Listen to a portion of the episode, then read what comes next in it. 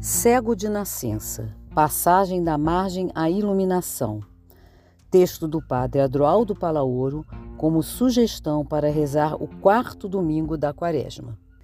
Evangelho de São João, capítulo 9, versículos de 1 a 41.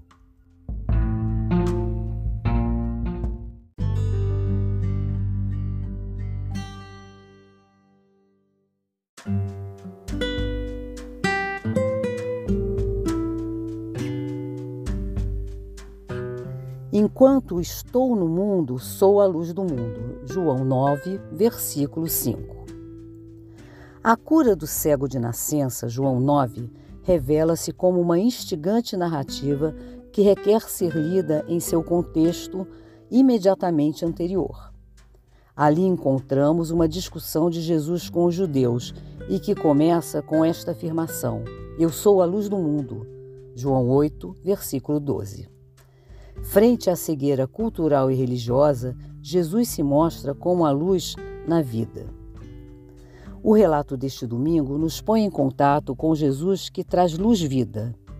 Ele não só se revela como luz, mas, através do seu toque, ativa a luz presente naquele que não podia ver a luz do dia.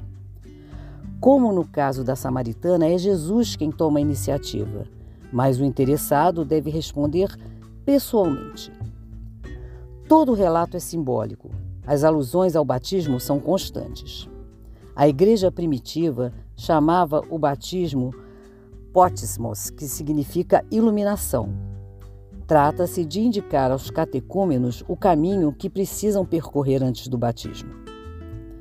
O cego de nascença representa toda a humanidade, porque, em certo sentido, todos somos cegos, enquanto não acolhemos aquele que é a luz. Esta cegueira é o que impede ver a verdade que nos fará livres. Somos cegos quando nos fechamos em nossa mentalidade, critérios e ideologias. Somos cegos quando petrificamos no fanatismo, na intolerância e na resistência em perceber a luz que habita naqueles que pensam e sentem de maneira diferente. Jesus ia passando quando viu o cego de nascença. O passar é uma evocação do caminho do Êxodo, caminho de liberdade.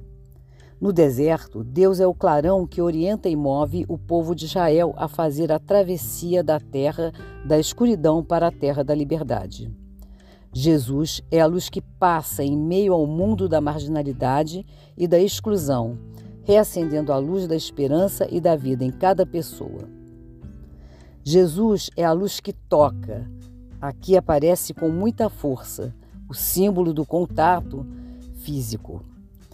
O contato nos faz despertar. Existe a idade da palavra, do ouvido ou do olhar, mas neste momento Jesus se detém na idade do contato. É a idade da comunhão, a idade da ternura materna. O caminho do tato é o da mais profunda comunhão, Jesus tocava pessoas feridas, quebradas, e sua gestualidade prolongava o sexto dia da criação. Sabemos pouco da riqueza de nosso contato. O contato nos cura. É um caminho de comunicação maravilhoso. Na enfermidade, muitas pessoas não buscam mais que o contato. Um verdadeiro contato nos envia sempre para dentro. Não é o contato da pele, mas o que nos põe em marcha para o nosso interior. Existem forças reconstrutoras presentes em todos nós. Através de sua, suas palavras e do seu toque, o mestre da Galiléia restabelece o contato do cego com a fonte, com os seus recursos interiores. Esses recursos existem em cada pessoa e cada um pode aproveitá-los. Através do encontro com Jesus e do seu toque, as pessoas descobrem os recursos interiores que devem ser mobilizados. Ele confia nas forças da autocura do ser humano. Não precisa fazer tudo sozinho. No encontro com Jesus, o doente entra em contato consigo mesmo, com as fontes interiores que o Pai lhe deu. Estas são as fontes das forças de autocura, de dons e habilidades, de força e de esperança. Jesus não explica, não faz uma teoria sobre a origem da cegueira. Quem pecou? realiza algo muito maior. Ajuda o cego, afasta-o da cidade alta, que era dominada por sacerdotes e escribas, e o convida a descer à fonte da vida, abaixo, no manancial de Siloé, que é sinal profético de abundância e de iluminação futura. Este cego é o homem que não consegue ver desde o nascimento. Não se trata de pecado, mas da própria situação vital, da cegueira humana que se expressa de um modo claro neste ser humano. Há muitos que lhe querem ensinar a ver, os mestres da lei, mas lhe deixam na cegueira. É uma cegueira que começa sendo externa, não ver as coisas, não compreender o sentido da vida, e que termina sendo interior, não saber quem é, em quem pode confiar, viver sendo manipulado pelos outros. Podemos então afirmar que o relato de João é um texto de rebelião, um texto que denuncia toda a religião que aprisiona as pessoas nas trevas do sentimento de culpa, de medo e de impotência. É o testemunho de Jesus que se rebela contra aqueles que querem manter as pessoas cegas, travando a verdadeira identidade delas, que se revela como participação na luz divina, presente no interior de cada uma. Contra tal situação, Jesus diz ao cego de Siloé que se rebele, que não permaneça cego à beira do caminho, que veja por si mesmo, que decida, que confesse sua nova liberdade, mesmo que isso lhe custe a rejeição das autoridades religiosas, inclusive de seus próprios familiares. Junto ao cego de nascença, se faz visível o pecado de todas as pessoas que não lhe ajudam, que não querem entendê-lo, que o submetem às suas leis e conveniências. Pois bem, Jesus não consola o cego em sentido superficial, mas lhe diz para ser ele mesmo, que assuma sua própria vida, que desça a água, que se purifique. Jesus mesmo põe barro nos olhos do cego, terra com saliva, alento vital. E lhe diz que vá, que veja, que não tenha medo, que assuma seu destino. Jesus não cria dependência, ativa no cego a autonomia para que ele seja autor da sua própria vida, inclusive correndo riscos de ser rejeitado. No fundo, Jesus pede ao cego que se rebele contra uma lei de cegueira que o obriga a mendigar sob a caridade, entre aspas, dos mestres cegos que vivem às custas da cegueira dos outros. Pede-lhe que se rebele, que deixe seu lugar de mendigo, que saia à margem e que recupere sua verdadeira identidade. Trata-se de uma rebelião para a liberdade, para a vida. É uma rebelião que conduz ao encontro com Jesus, que simplesmente é o Filho do homem, o homem em plenitude. O cego passa a crer em Jesus como filho do homem, ou seja, como humanidade libertada e libertadora. Pouco a pouco, o mendigo vai ficando sozinho. Seus pais não defendem, os dirigentes religiosos o expulsam da sinagoga. Ao ver a realidade com o novo olhar que Jesus lhe ofereceu, já não cabia dentro das sinagogas, lugar de uma atrofiada visão de Deus e da vida. O que era cego experimentou o amor gratuito e libertador.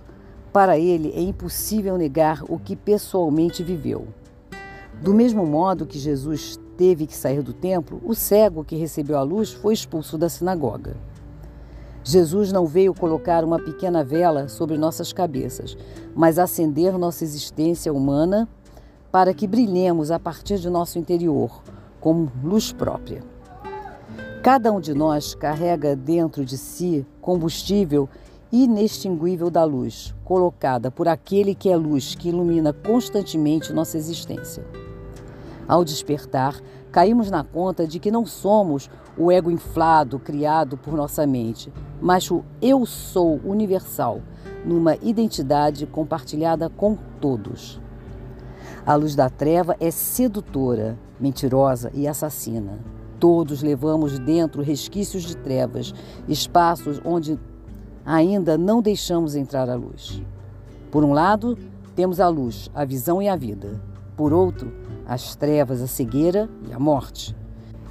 No meio, a longa gestação da luz dentro de nós, que pode progredir na visão de Deus e do mundo, como o cego curado, ou que pode crescer também na cegueira das trevas, como as autoridades que negam o evidente. Este é o dilema: ver ou perecer.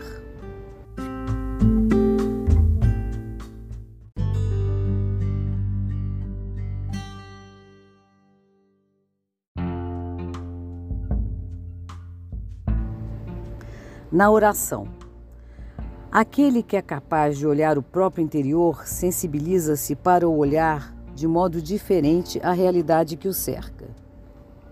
Espeleologia é a ciência das cavernas. A oração é a espeleologia que se dedica a explorar cavernas do profundo, nossa dimensão iluminada. O eu profundo é um emaranhado de cavernas iluminadas por uma luz que se insinua por frestas estreitas, cavernas que vão ficando cada vez mais fundas e escuras, lugar do silêncio e da escuta atenta. Ao entrar na caverna, o medo se manifesta. São poucos os que têm coragem de fazer este percurso. Lá dentro, tudo é diferente. As vozes se transformam em sussurros. A pupila dos olhos aumenta também, cresce o assombro diante de novas descobertas. Assim nos descobrimos sozinhos, a solidão e silêncio, habitados por uma presença iluminante e iluminadora, que tudo harmoniza, integra e pacifica. Aqui está enraizada nossa identidade, sou eu. A verdade do eu profundo, onde as palavras cessam e podemos ouvir uma serena melodia.